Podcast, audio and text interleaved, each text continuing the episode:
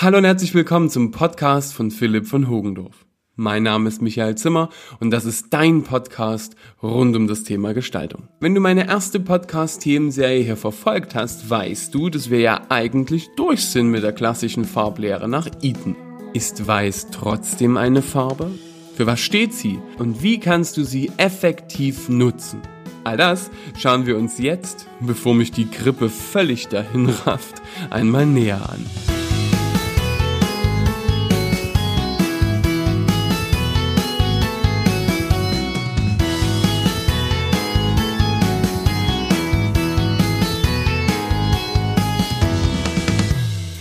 Ein Glück ist man über Podcast nicht ansteckend. Und ich möchte mich für meine Stimmqualität diese Woche bei dir entschuldigen. Aber ich möchte auch diese Folge für dich hier nicht ausfallen lassen. In den letzten Folgen hier habe ich dir alle Farben, die von Johannes Eaton im Farbkreis definiert wurden, vorgestellt. Angefangen mit den Primärfarben und den Sekundärfarben. Es gibt noch viele Mischformen, die sogenannten tertiären Farben. Aber nirgends kommt eine direkte Definition von Weiß vor. Landläufig gibt es häufig, übrigens auch genau wie bei Schwarz, die hartnäckige Behauptung, dass Weiß an sich keine Farbe ist. Aber das kommt ganz darauf an, wie man sich der Farbe nähert.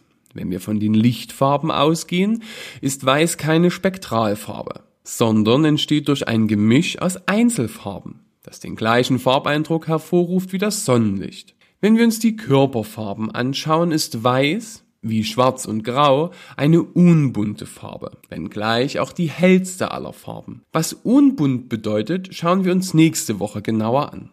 Denn jetzt starten wir mit Weiß.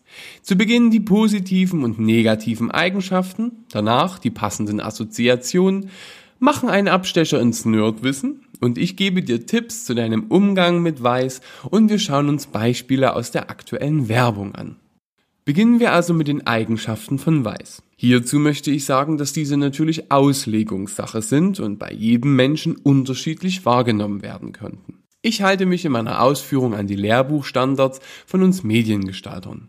Positive Eigenschaften von Weiß. Weiß ist die Farbe der Reinheit und der Unschuld. Sie wirkt kühl, aber sehr klar und strahlt Frische aus. Weiß ist die erhabenste Farbe.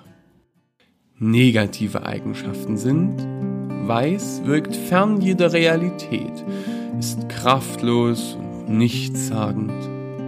Weiß wirkt unnahbar und reserviert.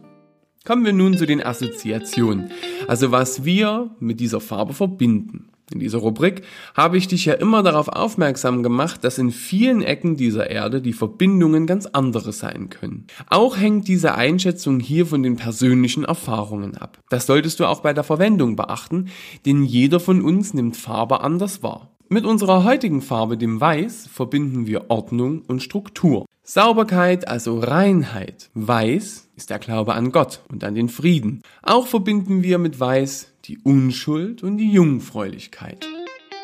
Zeit, die Notizbücher zu öffnen, denn hier kommen ein paar spannende Fakten über Weiß, die du auf der nächsten All-White Party zum Besten geben kannst.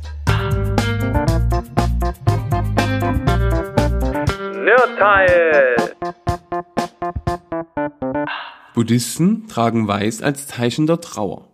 Im deutschen Sprachraum ist Weiß nur in der sorbischen Überlieferung die Farbe der Trauer. Weiß gilt als royale Farbe. So war die Standarte des französischen Königs ein schlichtes weißes Banner.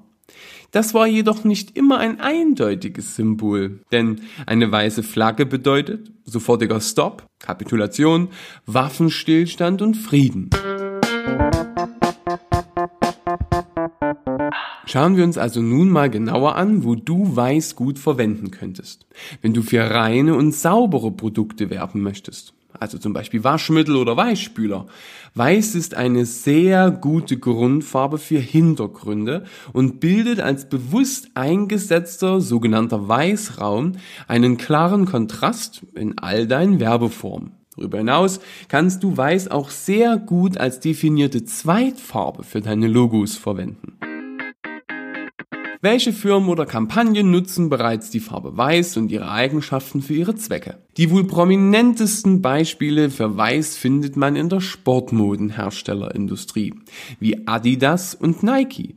aber auch Puma und passend dazu das Logo von Rexona. Nivea verwendet weiß, genau wie Apple, Vodafone und Nespresso. Hier muss ich jedoch noch hinzufügen, dass vielmals Weiß als Zweitfarbe Verwendung findet und daher die Unternehmensfarbe nur in Kombination mit speziellen Hintergründen weiß sein kann. Ohne dass also Weiß die Hausfarbe der Firma ist. Zum Schluss mein nicht ganz so ernst gemeintes Beispiel zur Werbung mit Weiß. Ich stelle mir eine weitreichende Image-Kampagne vor, in der eine jungfräuliche Yeti-Braut am kühlen Nordpol für die reine Weisheit eines Raumfarbenherstellers wirbt. Wie doch die Zeit vergeht. Kurz und gut, das war die vorletzte Folge meiner Farblehre-Serie hier auf deinen Gestaltungspodcast. Nächste Woche schauen wir uns noch Schwarz näher an und dann haben wir alle durch. Also erzähl doch noch fix deinen Freunden davon, bevor sie hier das große Finale verpassen. Nein, im Ernst. Ich würde mich freuen, wenn du nächste Woche wieder reinhörst. Ich lege mich jetzt ins Erkältungsbad und trinke eine große Tasse Tee, um für nächste Woche wieder komplett fit zu sein.